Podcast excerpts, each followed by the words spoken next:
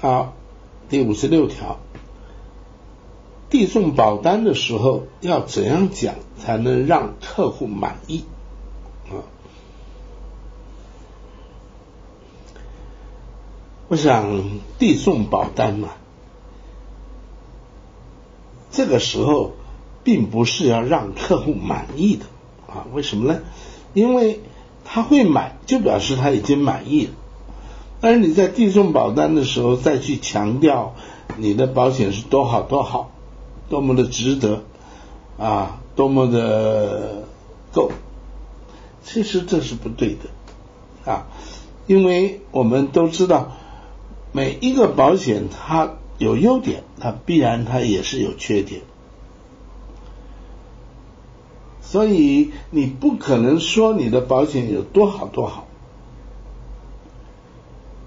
啊，尤其这个每个观点不一样，那么你讲的好，可能从某一个角度来看，其实它就是不好。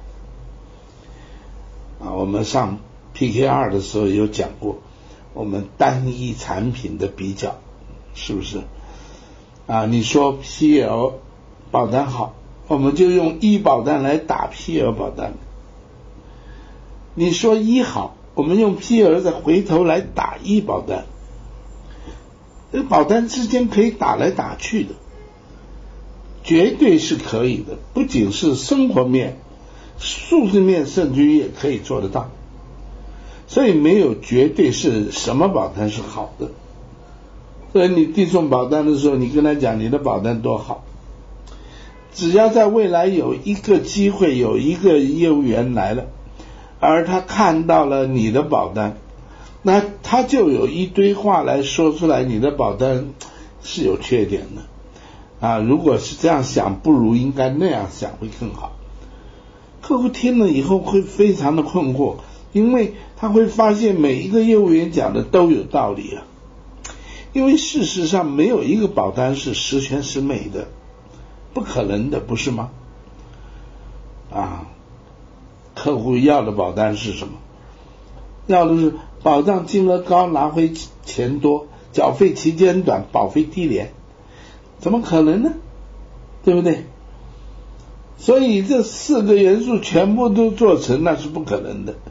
那你如果要保障高，拿回多，缴费时间短，拿回快，可以，保费付很高可以。可是你很多人不愿意付保费，所以因此做不到。